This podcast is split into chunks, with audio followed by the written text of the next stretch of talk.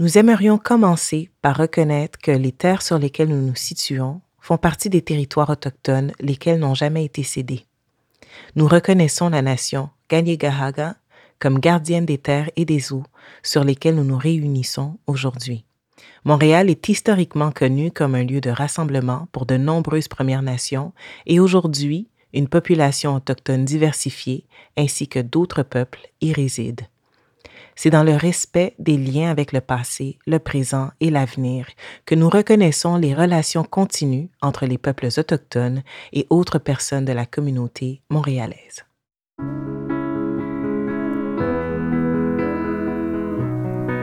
Depuis 2020 au Québec et depuis 2021 au Canada, il est interdit de dispenser une thérapie de conversion pour changer l'orientation sexuelle, l'identité ou l'expression de genre d'une personne.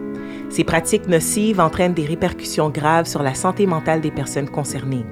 Elles ont pour origine toute une historique d'oppression et de stigmatisation de la diversité sexuelle et de la pluralité des genres, notamment dans les milieux médicaux.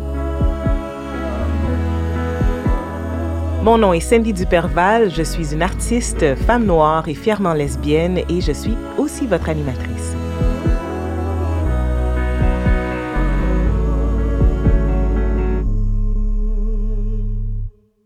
Dans cet épisode, je reçois Bethany Cloutier. Pendant une grande période de sa vie, Bethany a vécu un inconfort dans un monde qui voyait sa féminité comme une maladie.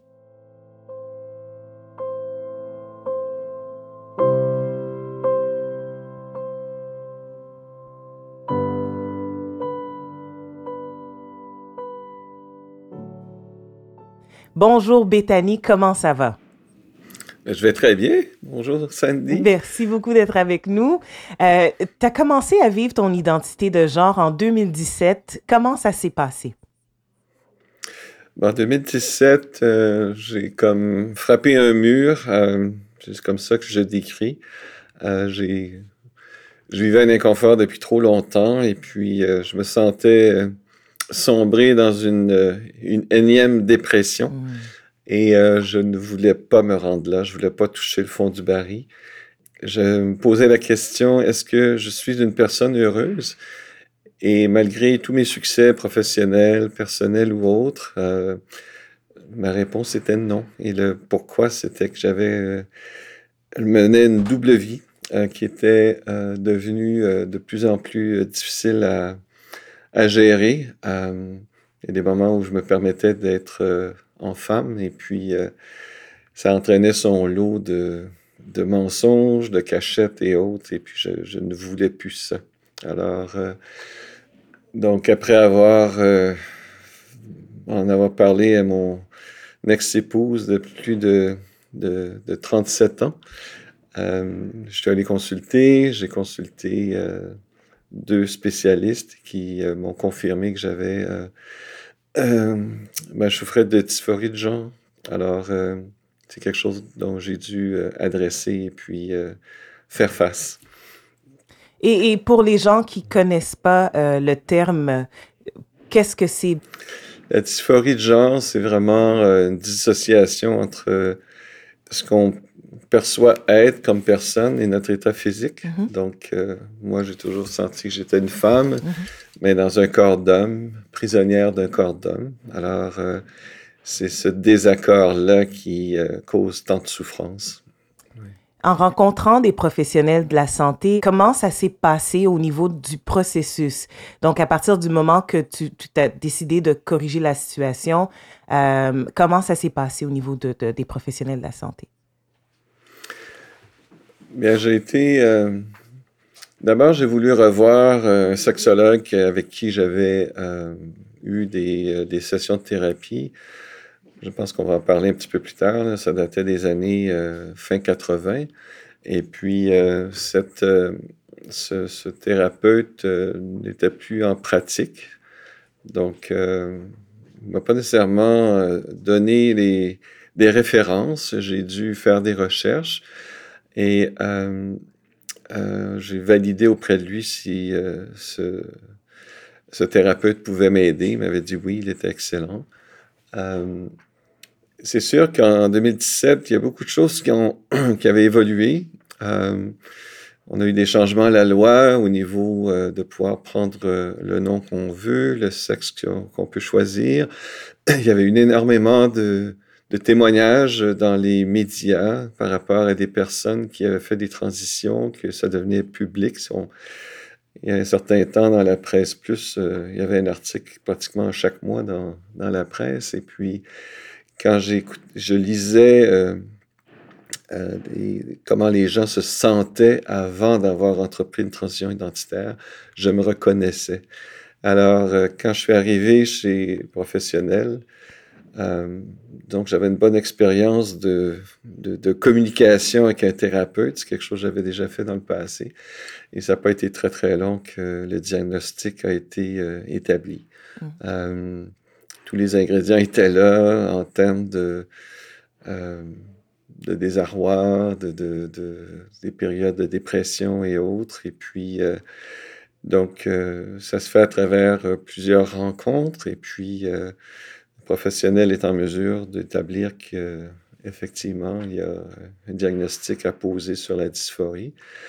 Euh, c'est désarçonnant de se le faire confirmer. D'abord, on comprend que on est capable de mettre un, mot là-dessus et puis euh, de mieux le définir, mais c'est aussi euh, un peu comme le vertige qui nous frappe. Alors, on a, j'ai voulu avoir euh, une deuxième opinion. Et j'ai voulu que cette fois-ci, euh, que ce soit euh, une femme thérapeute que je puisse rencontrer. Donc, j'avais eu quelques noms. Et puis, la personne que j'ai vue qui a confirmé ma, dysphorie de genre, normalement, ça peut prendre deux, trois rencontres. Et au bout d'une rencontre, deux heures, pour elle, c'était aussi très clair dans sa tête que je souffrais de dysphorie. Mmh. Euh, c'est une personne que j'ai beaucoup appréciée, qui est encore ma thérapeute, que je vois régulièrement et qui m'aide à cheminer euh, dans ma nouvelle vie. Et donc, est-ce que d'avoir eu des gens justement qui ont pu, euh, qui connaissaient au moins la dysphorie, qui ont pu t'accompagner, est-ce que ça a permis d'alléger un peu euh, le, le, le, poids ou ce que, comment tu t'es senti de, de, passer à travers tout ça et, les gens qui, qui t'ont euh, soutenu dans, dans, le processus? Mais ce qui comme j'ai dit, c'est un peu le vertige d'apprendre que la, la, seule issue est réellement de passer par une transition. Alors, mm. j'ai bien essayé de trouver d'autres façons de, de maintenir ma vie. Euh, et puis, j'ai eu des discussions avec mon, mon ex-épouse mm. et puis essayer de trouver euh, un terrain d'entente, de, me laisser plus d'espace pour euh, exprimer ma féminité. Mm-hmm. Mais pour elle, c'était quelque chose qu'elle ne pouvait pas considérer. Donc, Faire un choix d'une transition, ben, ça implique beaucoup de choses. Mm-hmm. Ça vient, dans mon cas, ça, ça a mené à une séparation. Euh, j'ai deux grands-enfants, bon, d'une génération qui, pour eux, c'est beaucoup plus facile à accepter. Mm-hmm. Il y a eu ma famille, il y avait mon travail. J'étais associé dans un bureau, euh, un cabinet d'ingénierie euh, d'une cinquantaine de personnes. J'étais associé senior on a l'impression que tout va s'écrouler. Mm-hmm. Euh, il y, a, y, a, une période très, très lourde où on se pose la question, bien, comment je vais gérer ça? Est-ce que c'est vraiment là que je veux aller? Et pendant qu'on s'interroge et qu'on considère toute la lourdeur d'une décision à prendre, euh, c'est un tunnel noir et puis les idées sont très, très noires. Moi, mm. j'ai passé très, très proche de, du suicide. Mm. Euh, beaucoup de gens qui sont euh, dans cette situation-là le considèrent aussi parce que on voit pas de lumière au bout du tunnel. Mm-hmm. Et puis, donc, j'ai trouvé ça une période excessivement difficile. On ne peut pas imaginer ce que ça, ça, doit prendre encore aujourd'hui. Et les personnes transgenres doivent se soumettre à une évaluation psychiatrique pour pouvoir justement engager euh, vers la transition physique. Euh, Crois-tu que ça peut encourager les, personnes trans à se soumettre à une thérapie de conversion? Parce que justement, tu parles d'idées noires, tu parles de, du vertige, de tout ce que ça prend au, euh, au niveau même social. Est-ce que ça prend un poids qui peut emmener les gens à vouloir passer à une thérapie de conversion justement pour pas avoir à passer à travers toutes ces choses-là? Ben, moi, ce que je me suis rendu compte, c'est qu'il y a des, bon, il y a des écoles de pensée. Euh, moi, j'ai eu, euh, en 87, j'avais eu des, j'avais exprimé que j'avais des pensées euh, ou des désirs de, féminité, puis ça m'a valu de me retrouver en face d'un psychiatre quelqu'un de la vieille école qui était spécialiste des troubles de genre. Mais à cette époque-là, euh, peut-être que ma définition de dysphorie ou le terme n'existait même pas en 87. Euh, on a plutôt diagnostiqué que je j'étais malade entre guillemets. Alors euh, et quand j'ai reparlé de cet épisode-là aux gens qui étaient, disons, plus informés de la situation, puis des, des problématiques reliées aux personnes de dysphorie, euh, qui souffrent de dysphorie de genre. Euh, ces gens-là levaient les yeux au plafond. Là, c'était genre comme. C'était incroyable à leurs yeux qu'il euh, y a eu des professionnels qui avaient. ben justement, c'était comme à l'époque d'essayer de nous garder dans le, côté hétéronormatif mm-hmm. en nous faisant valoir que d'aller vers une route ou une, une, voie vers euh, justement une transition vivant femme amenait à l'époque son lot de, de, difficultés qui pourraient peut-être des difficultés plus grandes que de d'essayer de, gérer cette ces qui était considéré comme des pulsions c'était plutôt euh, un désordre sexuel que de reconnaître le mal-être d'être femme dans un corps d'homme. Alors de nos jours, euh, je pense que c'est un peu la même chose. Il y a des, il y a des psychologues qui n'ont pas nécessairement l'entraînement nécessaire de reconnaître ces signes-là mm. et de bien les traiter. Et heureusement, il y a des personnes qui sont spécialisées, qui suivent des personnes transgenres, qui les accompagnent dans leur cheminement. Donc, il faut vraiment trouver euh, excusez-moi l'expression, mais le bon fit, là, il mhm. faut se sentir à l'aise avec euh, un ou une thérapeute spécialisée qui va comprendre, qui va nous écouter, qui va nous expliquer qu'est-ce que nous vivons. On le sait ce qu'on vit, mhm. mais c'est comment l'interpréter, le, gérer qui devient euh, de grands enjeux. Et moi, j'ai eu la chance de, de, bien réussir au niveau euh, financier. Donc, euh, l'accès à ces thérapeutes-là, ben, je les ai payés de ma poche. Donc, quelqu'un qui doit attendre euh, des services qui sont fournis par euh, le gouvernement ou un accès public mm-hmm. pourrait ne pas avoir accès à une personne qui serait très spécialisée dans le domaine. Donc, je trouve qu'il y a des barrières pour que les personnes transgenres aient accès à des bons services et puis des cliniques. Moi, j'ai pas eu affaire, euh, par exemple, à McGill, mais je sais qu'il y a une clinique pour, euh, euh, au niveau là, de, des personnes transgenres. Mm-hmm. Mais pour ceux qui sont passés là, les exigences étaient très élevées en termes de vérification ou d'exigence ou demander qu'on vive un certain temps avant d'avoir accès à la chirurgie.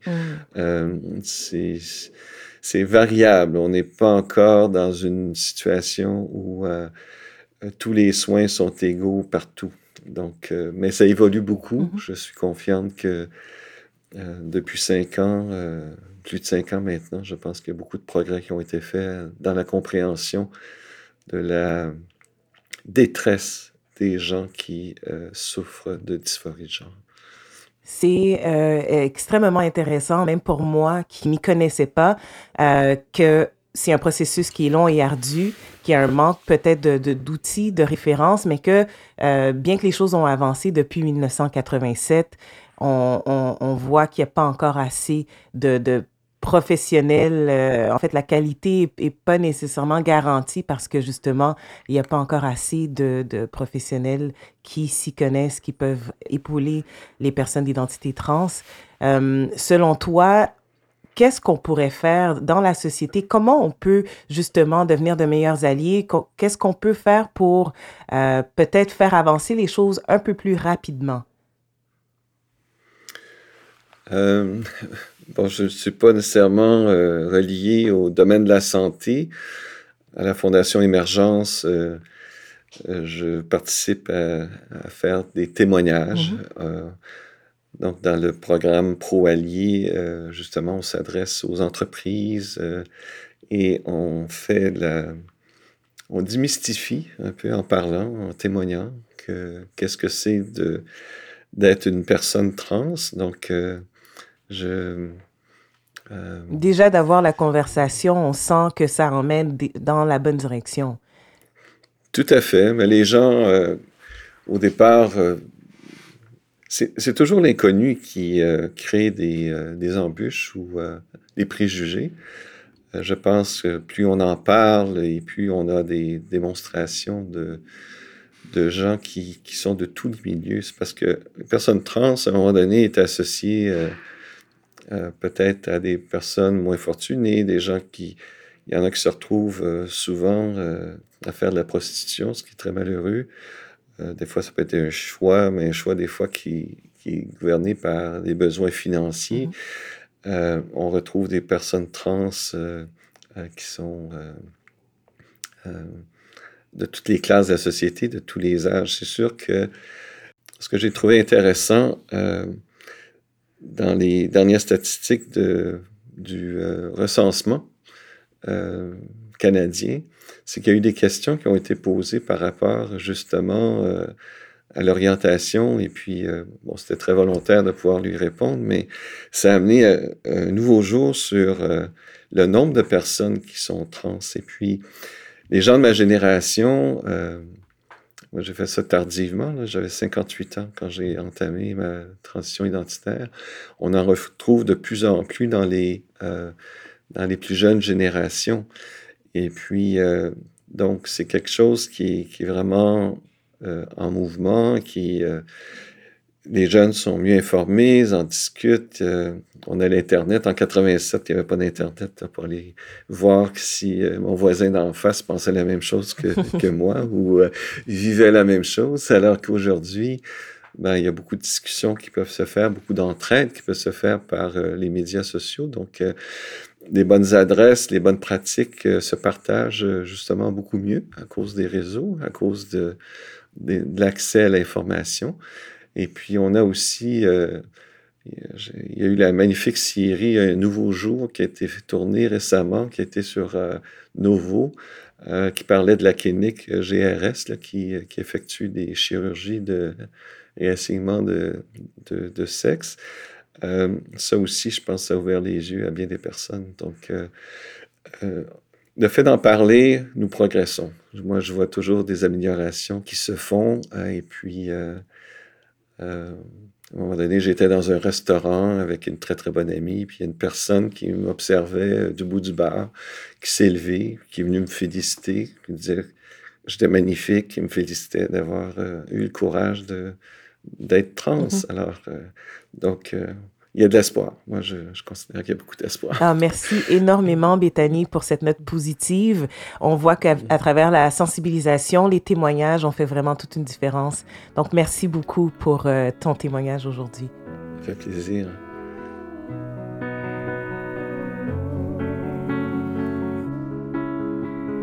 La Fondation Émergence offre des outils et des formations sur le sujet des thérapies de conversion.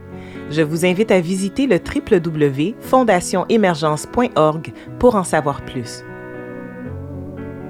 Si vous vivez ou avez vécu une thérapie de conversion, des ressources existent. Vous n'êtes pas seul. Interligne est un service d'écoute disponible 24 heures sur 24 par téléphone, texto, courriel et clavardage pour les personnes concernées par la diversité sexuelle et ou la pluralité des genres au www.interligne.co ou 1-888-505-1010. Éducalois offre gratuitement un service d'information sur vos droits et obligations dans un langage clair et accessible au www.educalois.qc.ca. Justice Pro Bono offre des services juridiques gratuits à des citoyens et citoyennes qui ont une situation financière précaire au www.justiceprobono.ca ou au 1844